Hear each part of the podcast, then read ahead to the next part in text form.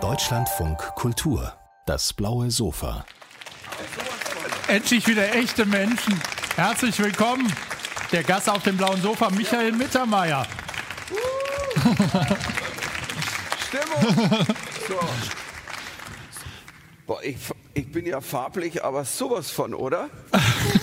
Ich dachte, ich will die Leute mal ein bisschen erblinden lassen, ein bisschen Farbe in der Früh. Aber das, das ist ja mal.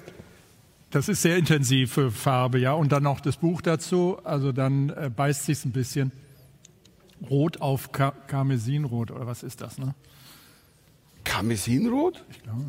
Kennt jemand das Wort Karmesinrot? Oh, es gibt so einige Worte, die ich noch das nicht ist kannte. orange, wie wir Bayern sagen.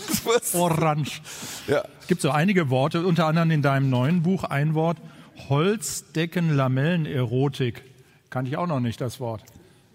Ja, du kannst es wahrscheinlich die Erotik noch nicht. Nein, es, ist, es gibt ja von mir eine, eine sehr alte Nummer von, aus dem ZEP-Programm. Ich weiß nicht, ob jemand ZEP mal gesehen hat. Also ein Programm von vor 25 Jahren. Und da hatte ich äh, letztes Jahr quasi ein Jubiläumspecial aufgelegt und daraus ist irgendwann auch das Buch entstanden, weil ich so viele Geschichten hatte, mhm. die ich auf der Bühne gar nicht mehr erzählen konnte. Und, und die alte Holzdeckenlamellennummer war ja, dass wirklich mal jemand Werbung damit gemacht hat, dass ein Pärchen Sex hatte im Bett. Sie saß auf ihm, er lag unten. Das ist jetzt ein wahrer Spot, wer ihn nicht kennt. Ähm, und irgendwann guckte er so nach oben und sagte, weiß nicht. Also ich glaube, wir hätten doch diese Holzdeckel-Lamellen nehmen sollen von der Firma. Und dann haben sie einen Schnitt gemacht. Und dann wir alle so, scheiß auf die Firma, ich will die beiden Poppen wiedersehen. Weißt du, so.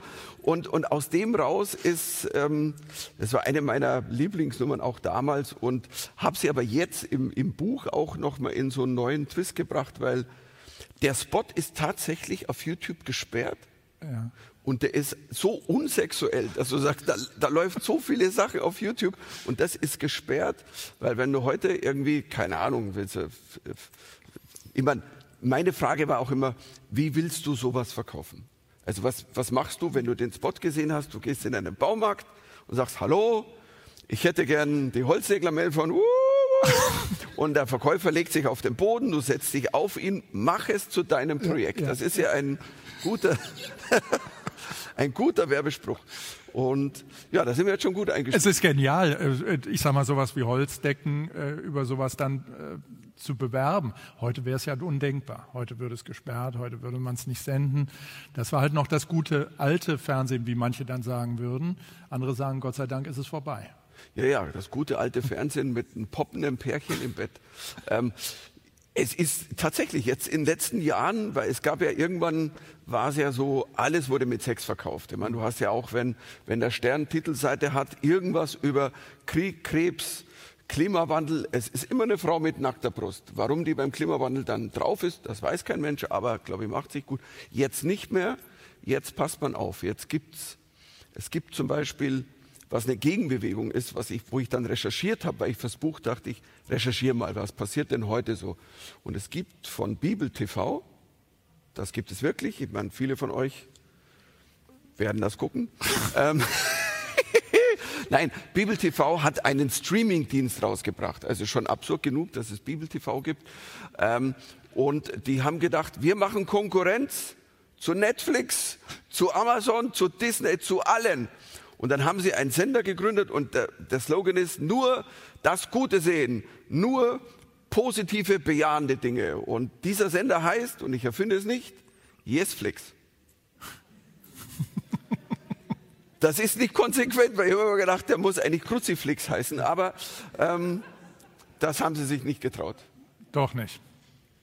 Das Buch ist fünf Jahrzehnte Fernseh Geschichte geguckt. Also damals das erfolgreiche Programm schon, was ja auch schon zurückschaute und ein bisschen nach vorne guckte. Jetzt, wie schaust du jetzt Fernsehen? Wenn du beispielsweise auf dem Sofa noch oder vom Endgerät? Also so? It's, it's like it always was. Na, logisch, also gut, die Beine vielleicht ein bisschen näher zusammen, eine Decke drüber damit. Nein, aber wir schauen, also am liebsten zu dritt, also meine Tochter, die ist 14, meine Frau und ich, wenn wir was finden zusammen und wir schauen auch also die Streamer oder so alles auf dem Fernseher. Und äh, gibt die Tochter jetzt vor, was geguckt wird und die Eltern schauen mit? Das ist so eine Mischung. Also wir, wir entscheiden zu dritt basisdemokratisch, was heute Abend geguckt wird. Und, ähm, Und nein, wir haben tatsächlich, also das ist ja so ein, ich sag mal, einer der Dinge gewesen in der Pandemie. Also von Anfang an, wir konnten ja nicht raus, wir haben nicht geduscht, wir haben viel getrunken. Ähm, hat man den Leuten ja auch angesehen im Supermarkt.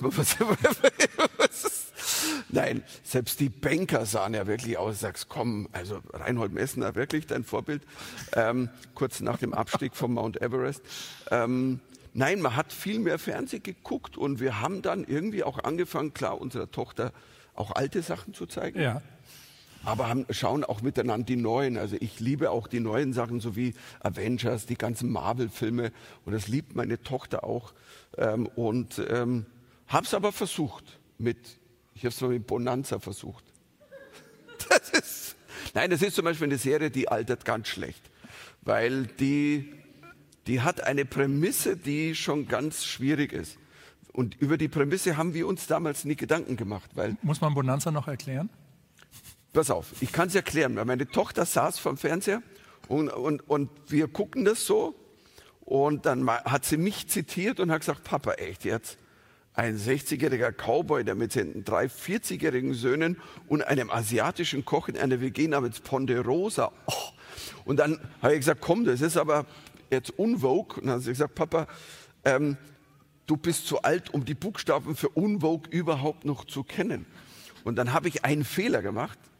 Das ist ein Originaldialog. Ich habe zu meiner Tochter gesagt, ich habe Bonanza, das war meine erste Sendung, die ich in Farbe gesehen habe. Und dann meinte Tochter, meine Tochter zu mir, du hast schon gelebt, als es noch gar keine Farbe gab.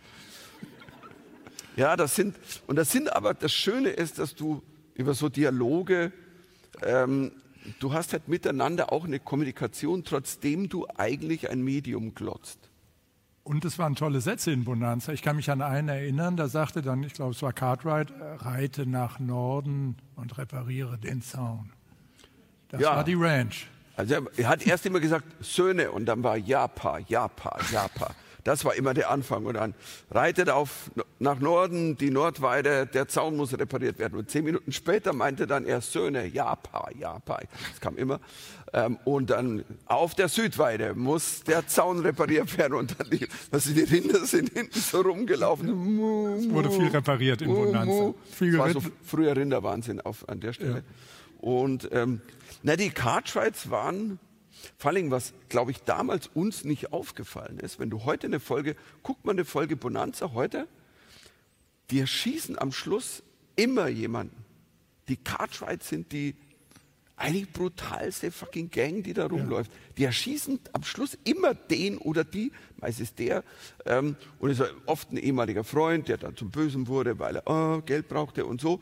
Und am Schluss wird er halt erschossen und alle so, oh schade, Kinderfernsehen. Das war Kinderfernsehen. Nein, ich habe tatsächlich, also ich bin, ähm, das haben mir meine Eltern nicht ganz bestätigt. Die haben, also die haben mir bestätigt, dass meine erste Fernseherfahrung, dass ich auf einem Töpfchen saß im Wohnzimmer. Bei meinen Großeltern war der große Fernseher, also, also halt, ihr wisst ja, groß hieß er, er war ja tiefer wie hoch. Ähm, und, ähm, und ich saß auf dem Töpfchen und durfte gucken. Und das war Bonanza. Äh, Später dann, weil am Anfang halt das Sandmännchen, was konsequent war, weil das ist ja dann wie so ein Katzenklo, machst ja auch Sand drüber dann. Also auf eine Art und Weise. Biene Maya gab es auch. Du Biene Maya, äh, was das Schöne ist, dass ja Serien wie Biene Maya ähm, heute noch ja, meine Tochter hat Biene Maya auch gesehen. Die alten oder die jetzt ganz neuen? Weil es gibt ja sowohl als auch. Erst die Serie, die alten, und dann war ich, also ich musste Die mit noch den- mit Karel Gott. Ja, der hat nicht mitgespielt. Er ist nicht mitgeflogen. Also Karel Gott, das war, ähm, nein, er hat halt als Gott gesungen ähm, in einem unbekannten Land, so gar nicht alt, oder vor gar nicht allzu langer Zeit. Ja, war eine Biene sehr bekannt. Die war ziemlich. Von, Von der, der sprach alles weit und breit. Dankeschön. Patrick, Ja. der Aufnahme hat es immer Danke, gut, danke. wenn man den ich Joker wollte noch gerade sagen, die war immer ziemlich breit. Aber das ist, Ja. Das wäre jetzt die Serie, wenn sie heute gedreht wurde. Die würden halt dann, weißt du, es wäre nicht Honig, sondern die würden halt ein bisschen, wahrscheinlich mal ein Joint durch. Ist, das Ding ist so, Biene Maya ist ja neu verfilmt worden, nochmal. Da war meine Tochter, ich würde mal sagen, so vier, also jetzt zehn Jahre her, gab dann zwei Biene Maya-Filme. Sie wurde computeranimiert, sie wurde auch verschlankt, weil, ach, das kannst du nicht machen, so eine Biene. was aber völlig inkonsistent war, weil die Querstreifen halt, also ist halt, ja, wir wissen, Schwachsinn. Und das Geile war, die wurden ja dann gesprochen von Leuten und ähm, Willi, Willi war ja, ich würde mal sagen, der erste Genderfluid Character in einer Fernsehserie, weil man wusste ja nicht, wer oder was ist Willi. So. Ja. Und, ähm, und in der Neuverfilmung wurde er gesprochen von Jan Delay. Und das ist, es ist wirklich, und das ist großartig. Schaut euch das an. Es ist nur dafür wert, dass Jan Delay, da gibt es eine wunderschöne Szene. Also Jan Delay, also Willy Delay, also MC Willy, muss die Ameisensoldaten irgendwie ablenken, damit Maya sich in Bienenstock einschleichen kann. Und dann geht halt Willi geht so, ey, ey, check it out, ey, chicka, chicka, boom, boom, boom, und macht jetzt so diese Jan Delay Bewegungen. Und, und mein Problem ist, für mich ist es wahnsinnig schwer, jetzt auf ein Jan Delay Konzert zu gehen, weil ich, ich, war, ich war wirklich, ich war vom Jan Delay Konzert, ich war zwei Jahre später in München im Zenit, so eine Riesenhalle, 8000 Leute, und er kam auf die Bühne, weißt du, alle Leute yeah, nach oben und er fing an zu singen und ich habe immer irgendwie gehört so, Marja, Marja, warte auf mich. Sie musste immer warten auf Willi. Ja, ja. Aber Willi, äh, um, ich muss sagen, weil, weil ähm, vielleicht mal was Politisches einzubringen, ich habe mich immer gedacht, ich muss ja auch die neuen Serien ins Alte, die alten Serien ins Neue ziehen. Dass ja Bienen ist ja Matriarchat, Bienenstock ist ja keine Gesundheitssandale, sondern ein Matriarchat.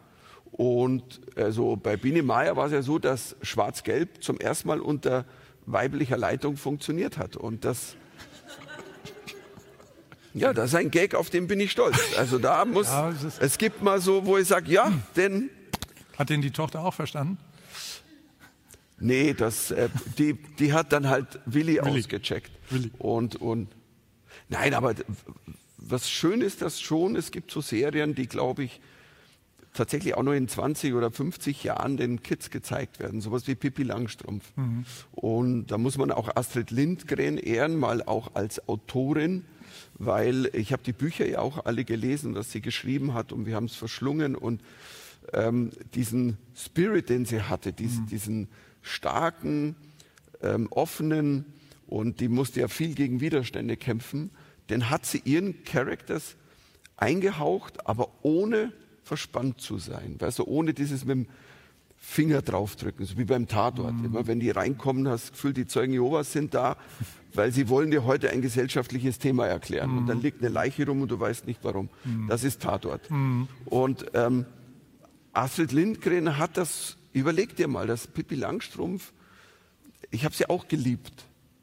Ich meine, das war die Greta unserer Kindheit, eine unabhängige junge Frau, die freitags nicht in die Schule ging, auch den Rest der Woche, die war nicht so weicheig wie Greta. Ähm, ja. Und die war geliebt. Es, in, was du interessant beschreibst, ist, dass eigentlich die Charaktere eigentlich bleiben, nur sich in der politisch vielleicht korrekteren Färbung heute zeigen. Aber das Fernsehen hat sich ja auch in anderer Form entwickelt. Was ist besser geworden? Was ist wirklich besser geworden, wo du sagst, selbst die Heldenserien der Kindheit sind vielleicht da blass gegen? Was ist richtig tolles Fernsehen für dich? Also zwei Dinge. Ich würde die alten Serien gegen die neuen nicht einfach ausspielen, weil natürlich es ist natürlich klar, also wenn du, es ist viel passiert zwischen den Trombuschs und Game of Thrones. Das ist so ein Satz. Das war mein erster Satz, den ich für das Buch geschrieben hatte, weil das, genau der Satz ist der Spirit vom Buch. Und weil mein Game of Thrones kostet eine Folge 60, hat eine Folge 60 Millionen Dollar gekostet. Also eine Folge, eine 60 Minuten Folge. Und die Trombuschs also ich würde mal sagen, ich bin mir nicht mal sicher, dass die Geld dafür bezahlt hat. Also, aber, aber ähm, ja, das war die Crew vom örtlichen Theater mehr oder minder, nicht? Die haben ja, aus Frankfurt wie, oder wie Darmstadt. War schon, aber Vita Pol war halt einfach so depri, ganz ehrlich. Das ist meine Kindheitserinnerung. Immer wenn du die Trombusch gesehen hast, bist du rausgegangen und sagst so, boah, echt Deutschland geht. Und der, das, andere, das, der andere war der Strack, ne, den man auch aus einem Fall für zwei kennt. Onkel Ludwig, ja. Onkel später Ludwig. wurde er Detektiv, Privatdetektiv, mhm. weil ihm die Serie zu Depri war, die Trom Trombuschs, glaube ich. Und der hat immer Wein getrunken und Onkel Ludwig hat immer irgendwas falsch gemacht. Hm. Und das war die Handlung. Und bei Game of Thrones ist es, pass mal auf, das lese ich mal vor. Ja. Damit, also es gibt ja Leute, die, wer kennt Game of Thrones nicht?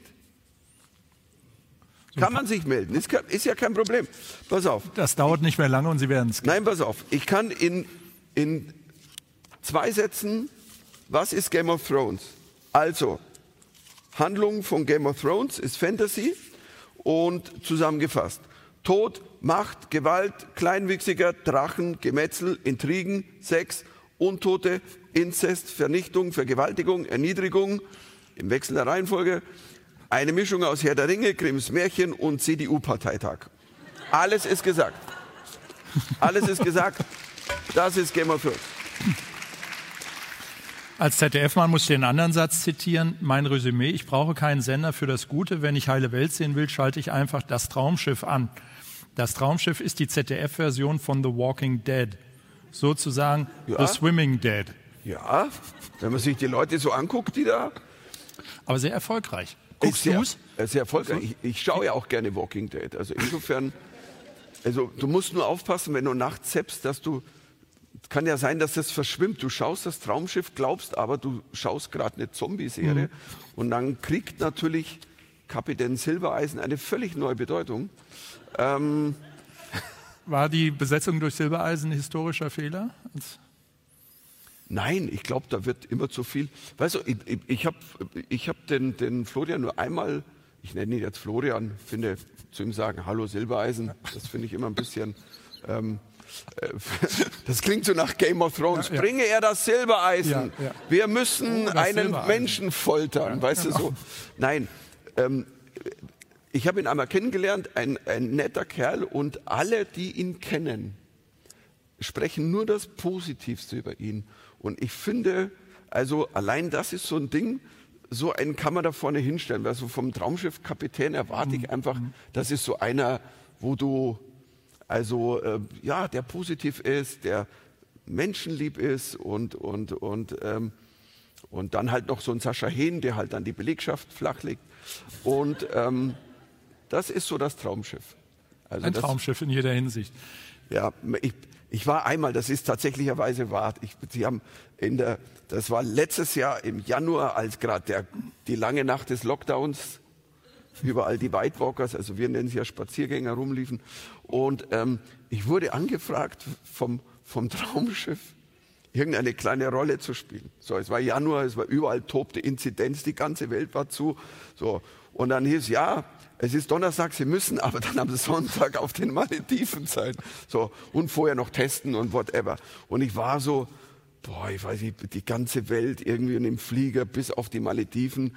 Weißt du, und man hat ja damals, gab es noch keine Impfung und nichts. Meine Frau ist Risikogruppe und ich war so, boah, ich weiß es nicht, traue mich irgendwie nicht und ich, boah, ich weiß nee, komm, ich sag das ab. Ich gleich gesagt, komm, hm. da habe ich das meiner Tochter erzählt und das ist seit damals, sie hasst mich dafür.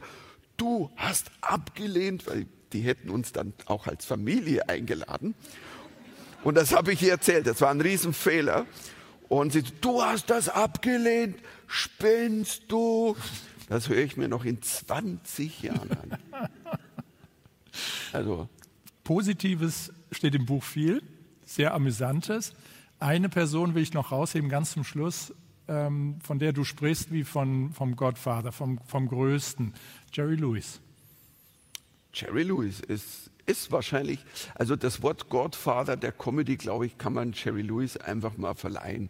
Also ist, ist es für mich, weil er der erste Comedian war, der mich zum Lachen gebracht hat, bevor ich überhaupt Sprache verstand. Weil ich habe den gesehen und ich konnte den auch gut nachmachen. Also meine Eltern haben mir das immer erzählt, wenn der so ein Film lief mit Jerry Lewis, dann bin ich durch das Haus gelaufen, habe so halt den, also das ist ja, also du kannst ja diese so,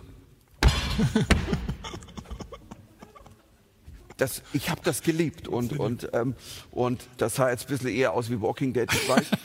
ähm, So, wer will für die gut, Traumschiff es ist, Folge? Oder Traumschiff, ja, das war Aber von der Kapitän Mimik habe ich verstanden. Da sah ich Jerry Lewis sofort. Ja. Das ist Nein, gut. Jerry Lewis war, und ich durfte den ja kennenlernen. Ich durfte eine Laudatio halten äh, für die Goldene Kamera für ihn. Und da habe ich tatsächlich sehr, sehr lange, dann hatte ich sehr Schiss. Und er mochte das sehr, hat gesagt zu mir, you are funny, but you are crazy. Und das habe ich als Kompliment gewertet. Und dann hat er ein Jahr später zu seinem 80. Geburtstag hat er eine Sendung gemacht. Nur eine einzige Fernsehsendung fürs ZDF. Mhm. Tatsächlich weiß ich, war weltweit mhm. die einzige Sendung. Und er hat sich mich gewünscht als Host, als Moderator. Und da saß ich mit ihm auf so einem Sofa und habe 90 Minuten über sein Leben gesprochen. Und das war sicher einer der größten Momente meines, ich bin ja 35 Jahre jetzt auf Tour. Und, ähm, und das Tolle war, er hat sich, nein, der ist, der ist, das ist der Gottvater. Wenn der will, kannst du, kriegst du keine Luft, also als Comedian. Und er hat mich auf Augenhöhe behandelt und das war ganz toll. Und ich habe ihn dann auch einmal zum Lachen gebracht. Ja, mit einem, mit einem Gag, der schiefgegangen ist, weil ich, ich habe eine Übersetzung falsch gemacht und dann war der Gag dreimal so lustig. Und nein, weil ich habe ihm, das ist, das ist, das müssen wir schon aufhören. Wir müssen aufhören. Wir werden schon. Ende, okay. Ende, also, das könnt Seite. ihr im Buch nachlesen. Es ist das schade. ist jetzt der Cliffhanger. Ähm, und wer will, ich, da draußen ist ja ein Buchstand, ich schreibe gerne Autogramm rein, dann, dann sehen wir uns draußen noch. Also, Michael Mittermeier, der Mann, der froh ist, dass er endlich wieder Menschen um sich herum hat, als Comedian, Natürlich. aber auch als Autor. Das neue Buch, noch, nur noch eine Folge, haben wir hier vorgestellt auf dem blauen Sofa. Leider schon zu Ende, diese Folge. Danke ich danke sehr Ihnen und Michael Mittermeier. Danke.